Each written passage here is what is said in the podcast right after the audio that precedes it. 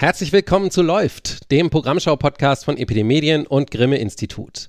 Die Gewinner der Grimme-Preise stehen fest. 16 Preise und drei Sonderpreise wurden heute am 21. März bekannt gegeben. In genau einem Monat, am 21. April, werden sie feierlich im Maler Theater überreicht. Wir bieten Ihnen, liebe HörerInnen, dazu ganz aktuell Hintergrund und Erläuterungen. Für den Bereich Unterhaltung habe ich mit Jurymitglied Amna Franzke gesprochen. Aber zuvor lasse ich mir von der Preisleitung Lucia Eskes einen kleinen Überblick über das gesamte Feld der Gewinner und Entscheidungen geben. Ich bin Alexander Matzkeit und freue mich, dass Sie zuhören. Hallo Lucia.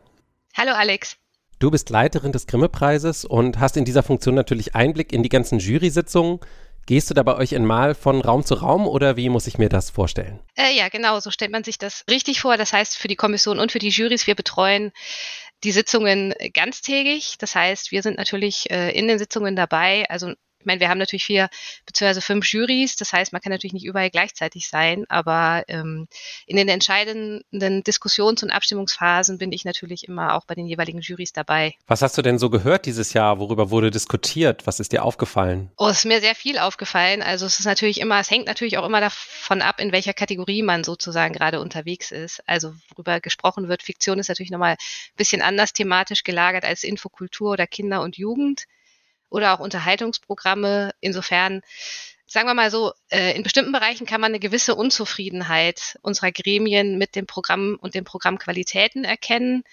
In anderen Bereichen ist es etwas besser, aber ich würde sagen, das ist, zeichnet sich schon seit einigen Jahren ab, dass es doch eine gewisse Unzufriedenheit mit der Qualität im Bereich Fiktion, aber auch in anderen Bereichen gibt. Kannst du vielleicht noch mal ganz kurz erklären, wie die Preisträger im Endeffekt ausgewählt werden? Ja, ich versuche es kurz. Es ist ein relativ aufwendiges Verfahren. Es ist ein dreistufiges Verfahren bei uns. Das heißt, wir starten damit, dass Senderproduktionsfirmen Produktionen bei uns einreichen können. Zuschauende können Programm vorschlagen. Wir selber machen im Institut natürlich auch ausführliche Programmrecherche und aus diesen ganzen Teilen setzt sich dann das Wettbewerbskontingent für alle Kategorien zusammen. Im nächsten Schritt tagen dann Nominierungskommissionen für die einzelnen Kategorien. Und aus diesem gesamten Kontingent, also zum Beispiel die Infokultur hat dieses Jahr über 400 Produktionen und Leistungen gesichtet, steht am Ende dann die Auswahl der Nominierungen. Das ist dann unterschiedlich. Also Infokultur beispielsweise kann 23 Produktionen und Einzelleistungen nominieren. Und aus diesen 23 Produktionen die sichtet dann die Jury vollständig und komplett und daraus werden dann die Preisträgerinnen und Preisträger ermittelt. Maximal fünf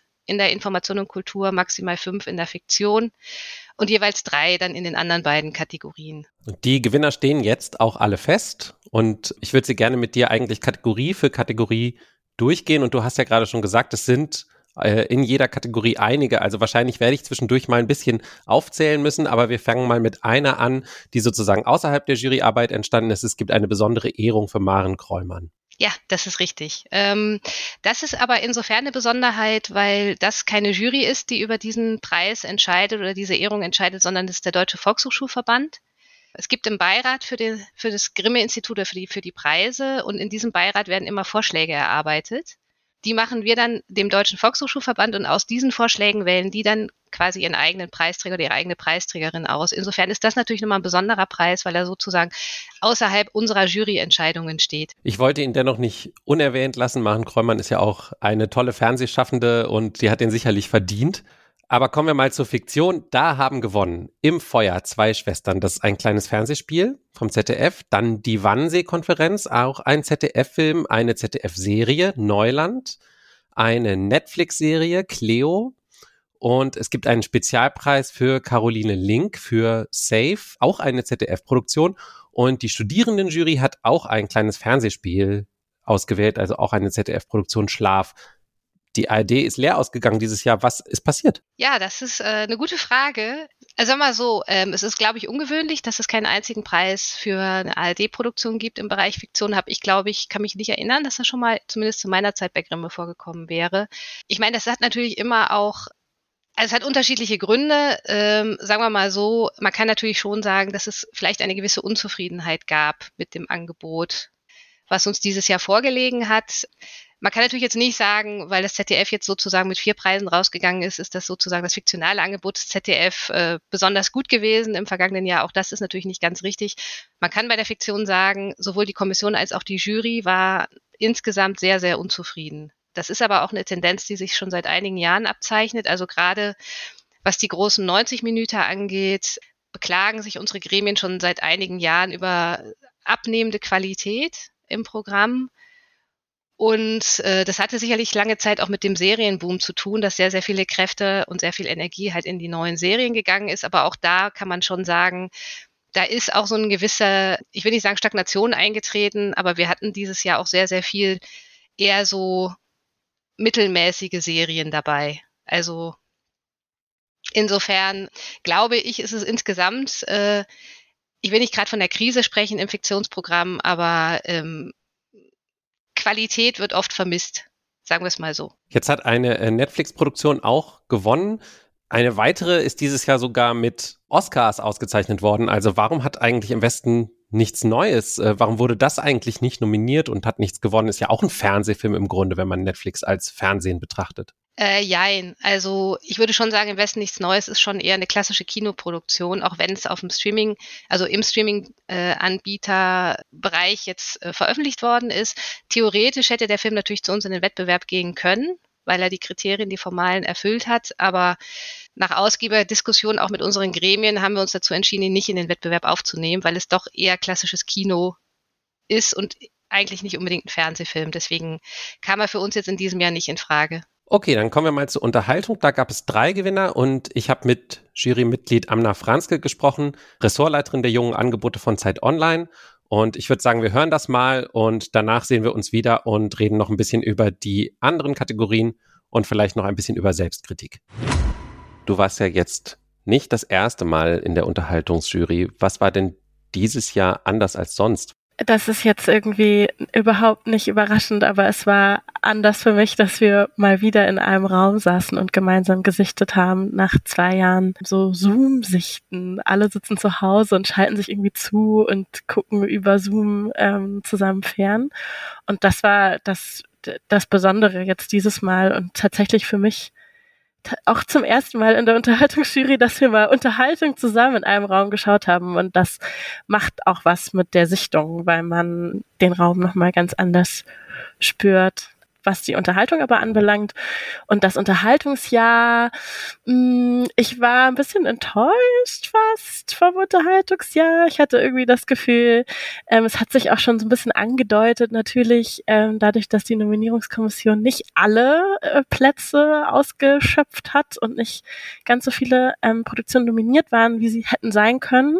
Und das durchzog sich auch so ein bisschen dieses Jahr. Also es gab schon bessere Unterhaltungsjahre, hatte ich das Gefühl. Aber umso mehr freue ich mich über die drei Produktionen, die gewonnen haben. Die hätten, glaube ich, auch in einer anderen Konkurrenz hätten die bestimmt auch bestanden. Bevor wir über die einzelnen Preisträger sprechen, würde mich interessieren, worüber ihr so übergreifend gesprochen habt, auch in der Jury. Was, was waren denn so Themen, die ihr gestreift habt, während ihr allgemein über Unterhaltung und über die möglichen Preisträger diskutiert habt? Es gibt immer wieder so Themen, die sich so durchziehen bei uns.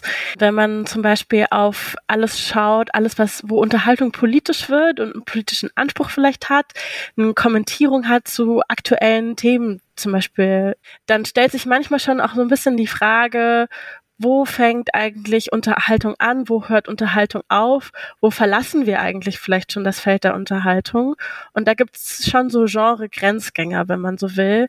Das gleiche, auch so Genre-Fragen stellt sich manchmal bei ähm, fiktionalen Produktionen, die bei uns sind. Also bei uns gibt's ja auch Comedy-Serien, wo man manchmal auch sich überlegen kann, ist das eher in der Fiktion, ist es eher in der Unterhaltung, was macht es besonders nochmal in der Unterhaltung, warum ist es bei uns nochmal genau richtig eigentlich? Und was sehen wir da nochmal drin, das sind Fragen, die wir uns stellen. Und dann, wenn man so nochmal die Möglichkeit hat, in so einer Jurywoche auf so ein Fernsehjahr zu schauen, da fragen wir uns dann auch immer, was gibt es so für Themen? Und manchmal gibt es dann plötzlich so äh, so Sachen, die irgendwie auftauchen oder so Formen oder wie so Trends vielleicht auch. Das ist, das stellt jetzt auch die Frage, das war in diesem Jahr das Thema Inklusion, was plötzlich in so mehreren ähm, Produktionen aufgetaucht ist, wo man sich dann auch so ein bisschen in so einer Gruppe fragt, ist das Zufall, hat es eine, hat es eine Aktualität, eine latente Aktualität, ähm, und wir uns so darüber dann auch verständigen, was waren die großen Themen des Jahres und auch des Unterhaltungsjahres und wie spiegeln sich gesellschaftliche Debatten in unterschiedlichsten Produktionen nochmal wieder und auch anders wieder.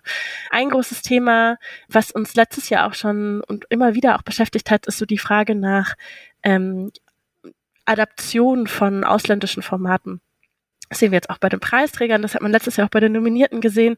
Das ist schon ein Trend, den man in, in der Unterhaltung natürlich sehen kann, dass es zum Beispiel Streaming-Anbieter gibt oder große Player gibt, die halt für einen großen weltweiten oder europäischen Markt irgendwie denken und ähm, verschiedene Formate in verschiedene Länder verkaufen oder dem deutscher Fernsehmarkt auch Show-Formate aus anderen Ländern kauft und adaptiert. Und da fragt, muss man sich sozusagen als Jury fragen, wie groß ist der eigene, die eigene kreative Leistung? Ist es jetzt eine gelungene Adaption? Was ist sozusagen an dieser Adaption auch schon preiswürdig?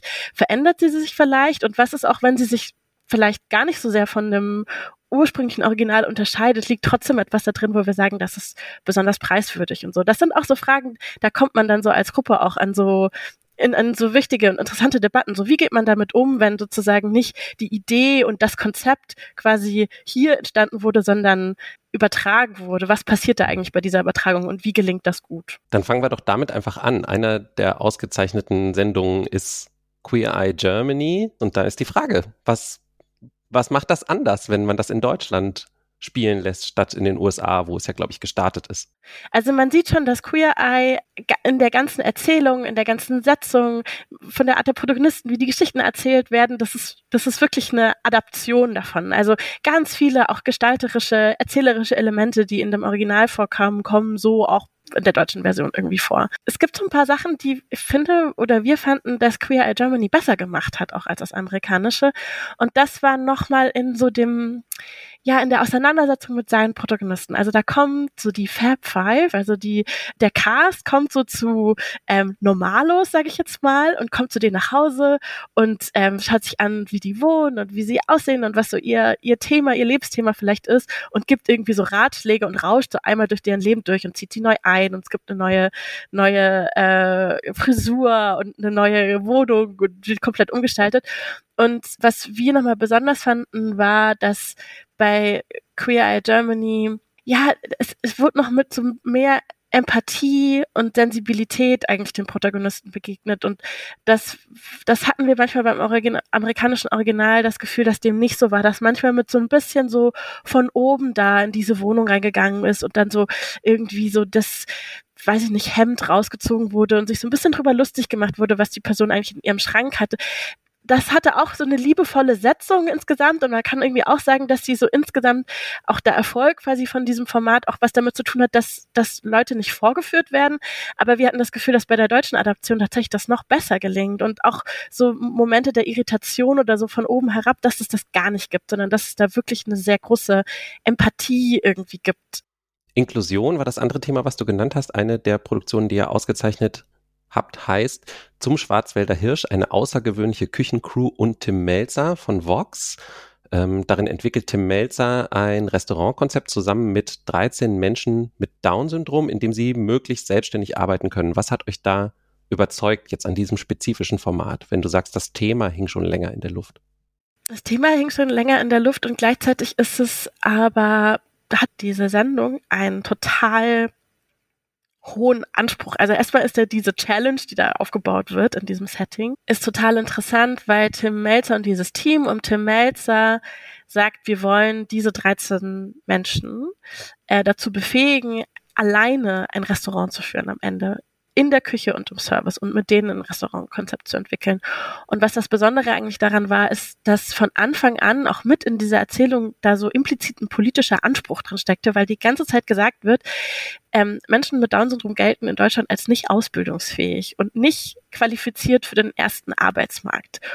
Und das führt dazu, dass ganz viele Menschen am Ende nur die Möglichkeit haben, in Werkstätten zu arbeiten und dort auch nicht glücklich werden und ihre Potenziale auch nicht ausschöpfen. Und das diese Produktion von Anfang an sagt, wir wollen mit diesem Projekt im Fernsehen beweisen, dass dem nicht so ist und dass das nicht stimmt und dass das Quatsch ist und dass man jedem Menschen etwas zutrauen muss und zutrauen kann und wir als Gesellschaft davon profitieren, das hat schon fast so einen aufklärerischen Anspruch, der uns extrem überrascht hat und auch auf eine Art begeistert hat, dass das im, im Privatfernsehen in Deutschland äh, mit so einer Haltung tatsächlich auch gemacht wird und eingesetzt wird. Das eine ist sozusagen die, so diese, diese aufklärerische, politische, kritische Haltung, die irgendwie von Anfang an in der Erzählung irgendwie mit drin steckte. Und das andere, wenn man dann das genauer sich angesehen hat, war das auf ganz vielen Ebenen, hatte das einen sehr sensiblen, durchdachten, wirklich guten Umgang mit dem Thema Behinderung und Nichtbehinderung. Ähm, also wie da mit Sprache umgegangen wurde, zum Beispiel, also wie sozusagen über Protagonistinnen gesprochen wurde, wie sie selber sprechen und ihre Geschichten erzählen. Und das reflektiert nochmal so ein bisschen so einen wirklich sehr durchdachten und auf ganz vielen Ebenen Konzept von, wie stellen wir eigentlich da und wie erzählen wir diese Geschichten und wie machen, wie machen wir das vermittelbar. Und das das erzählt, glaube ich, ganz viel, wie man nochmal Inklusion auch in so einem Fernseh-Unterhaltungskontext auch nochmal so ein bisschen anders denken kann, glaube ich. Ah, da würde ich am liebsten noch viel länger drüber sprechen. Aber wir müssen noch zu der dritten äh, ausgezeichneten Produktion kommen. Das ist das ZDF Magazin Royal. Das kennt wahrscheinlich jeder. Das Format gibt es ja inzwischen auch schon seit fast zehn Jahren. Als es noch bei Neo lief, hat es auch schon mal einen Grimme-Preis bekommen. Was hat euch jetzt dieses Jahr überzeugt, das nochmal zu machen? War es Finn Kliman? War es die BSI-Affäre? Irgendwas Bestimmtes? Also man muss sagen, dass das Format ja an sich nochmal so verschiedene ähm, Evolutionsstufen, wenn man so will, irgendwie erfahren hat. Und ähm, in der jetzigen Form im Hauptprogramm als ZDF Magazin Royal war es schon mehrfach nominiert, aber hat noch keinen Preis bekommen. Wir haben uns in diesem Jahr gefragt, so, man kommt sozusagen an dem Format nicht vorbei, weil es in dem letzten Jahr immer wieder viele Beiträge, einzelne Folgen, einzelne Elemente hat, die große Debatten angestoßen haben, äh, Debatten groß gemacht haben und wir einfach gesehen haben, dass sich so wie sich das Format halt entwickelt hat, dass es noch mehr Recherche in den Vordergrund stellt, noch mehr politische Debatten auf eine sehr andere Art nochmal erzählt, dass sich das da so stark weiterentwickelt hat zu diesen ganzen verschiedenen Geschichten, dass wir gesagt haben, so das hat in diesem Jahr auf jeden Fall einen Preis verdient und ist auch war eines der Leuchttürme in dem, in dem letzten Jahr. Ähm, dann als abschließende Frage, gibt es persönliche Favoriten von dir, Formate, die du gerne ausgezeichnet hättest, aber wo du deine KollegInnen nicht überzeugen konntest? Wir, war, wir waren nicht immer einer Meinung, aber ich glaube, das war, ich würde auf jeden Fall sagen, das hat so die Diskussion auf jeden Fall auch äh, gezeigt, dass so, dass die drei besten Produktionen unter den Nominierten auf jeden Fall waren, die uns als Gruppe in so auf verschiedene Arten und Weisen ähm, auf jeden Fall überzeugt haben. Ich bin total happy mit diesen drei Gewinnern. Alles klar, dann danke ich dir für das Gespräch. Amna Franzke. Eine Sache muss ich zu dem Interview hinterher schieben. Ich habe gesagt, dass das Neo-Magazin ja schon einmal einen Preis bekommen hat. Es hat natürlich schon etliche Preise bekommen. Für Jan Böhmermann ist das insgesamt der sechste Grimme-Preis dieses Jahr. Gibt es sonst einfach nichts Gutes im Fernsehen an Unterhaltung? Äh, es gibt schon Gutes, ist er nicht der Einzige, der Preise bekommt. Ähm, er hat in den vergangenen Jahren auch nicht so viele gekriegt.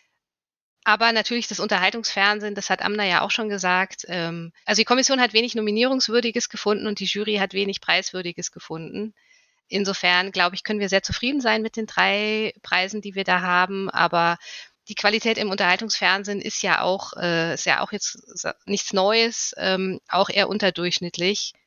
Auch was, was sagen wir mal, unsere Gremien auch schon seit Jahren beklagen. Also wir haben, ich kann mich gar nicht erinnern, wann wir das letzte Mal das Nominierungskommissionskontingent ausgeschöpft hätten. Also die maximale Anzahl an Nominierungen, äh, die die Kommission vergeben kann. Das haben sie, glaube ich, die letzten zwei oder drei Jahren nicht mehr vollständig ausgeschöpft. Das ist natürlich auch ein guter Indikator dafür, dass so viel Preiswürdiges auch nicht vorhanden ist im Unterhaltungsfernsehen, zumindest nicht aus der Sicht der Grimme-Gremien. Dann gehen wir weiter zu Information und Kultur. Da gibt es fünf Preise, das heißt, da gibt es einiges auszuzeichnen. Ich zähle mal kurz auf. Die Redaktion von Kontraste wurde ausgezeichnet. Das ist die Magazinsendung vom RBB. Dann eine ARD-Doku aus der Reihe Die Story, Leben nach Butcher, Trauma und Hoffnung. Ein ARD-Dokumentarfilm namens Atomkraft Forever ein Arte-Dokumentarfilm über den Krieg in Syrien, The Other Side of the River und Unrecht und Widerstand, Romani Rose und die Bürgerrechtsbewegung, ein Dokumentarfilm produziert von äh, Dreisat von Peter Nestler.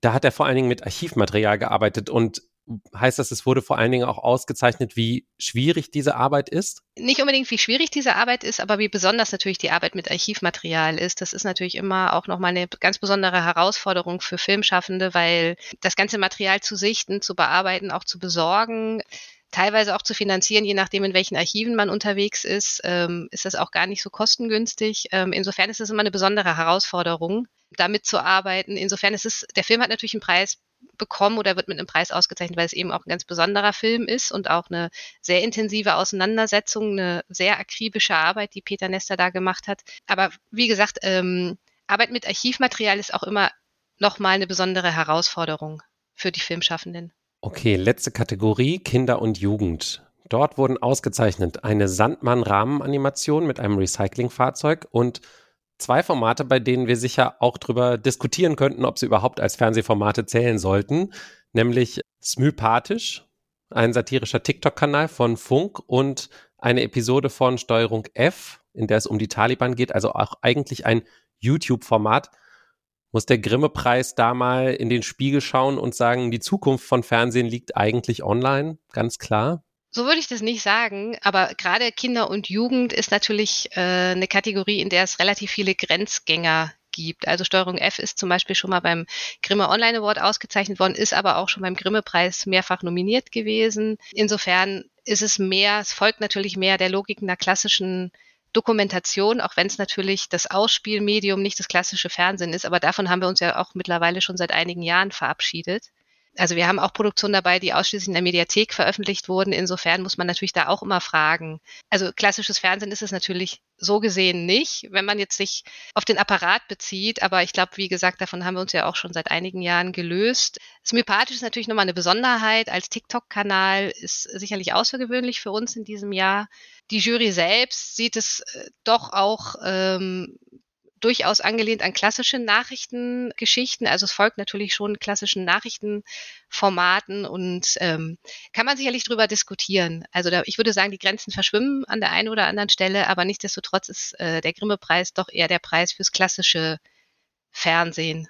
Egal auf welchen Ausspielwegen es zu uns kommt. Gibt es trotzdem was, wo du sagen würdest, also auch wenn du dir jetzt den gesamten Jahrgang anschaust oder vielleicht die letzten paar Jahrgänge, wo du meinst, hier müsste sich der Preis eigentlich mal wieder verändern? Also es gab ja eben unter anderem schon mal die Änderung, dass Streaming-Produktionen auch nominiert werden konnten.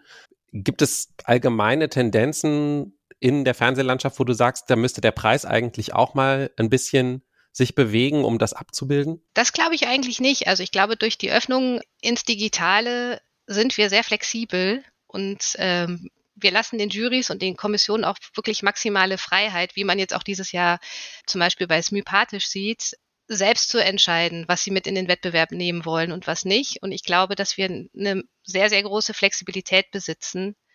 Insofern würde ich im Augenblick schon sagen, sind wir fit für alles, was da kommt. Wenn es neue Veränderungen geben sollte, glaube ich, können wir da sehr gut darauf reagieren. Dafür haben wir auch äh, genug Offenheit. Unser Statut ist ja auch relativ kurz und relativ offen auch formuliert. Insofern glaube ich, also sehe ich es im Augenblick nicht. Also ich bin da immer äh, natürlich offen für die Diskussion. Wir diskutieren das ja auch jedes Jahr in den Gremien. Nochmal neu, muss man Dinge verändern oder auch nicht. Im Augenblick sehe ich nicht unbedingt die Notwendigkeit. Aber das ist natürlich nichts, was jetzt sag mal für die nächsten fünf Jahre gilt. Und was kann man dagegen tun, dass das Fernsehen nicht besser wird? Also sagen wir mal so, ich glaube, ähm, es ist eigentlich alles dafür da. Es ist äh, sehr viel Talent in Deutschland äh, unter den Fernsehschaffenden und Filmschaffenden. Äh, es gibt, glaube ich, ausreichend Geld dafür. Ich meine, das, was äh, immer wieder genannt wird, ist natürlich auch der Mut. Also Mut, auch nochmal die ausgetretenen Pfade zu verlassen, neue Geschichten zu erzählen und sich auch mal zu trauen, ein bisschen, bisschen was anders zu machen. Und das ist das, was wir auf jeden Fall sehr vermissen. Lucia Eskes, vielen Dank. Ich wünsche dir viel Erfolg für die kommenden Wochen bis zur Preisverleihung. Vielen Dank.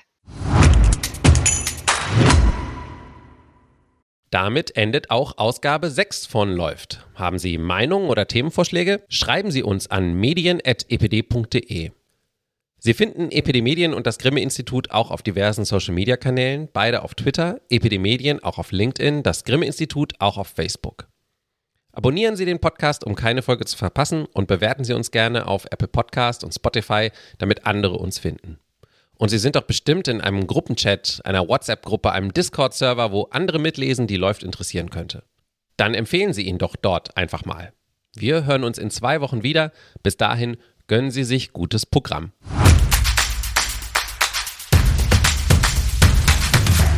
Läuft ist eine Produktion von Epidemedien und Grimme Institut im Jahr 2023. Redaktion Lucia Eskes, Lars Gresser, Alexander Matzkeit und Michael Ridder.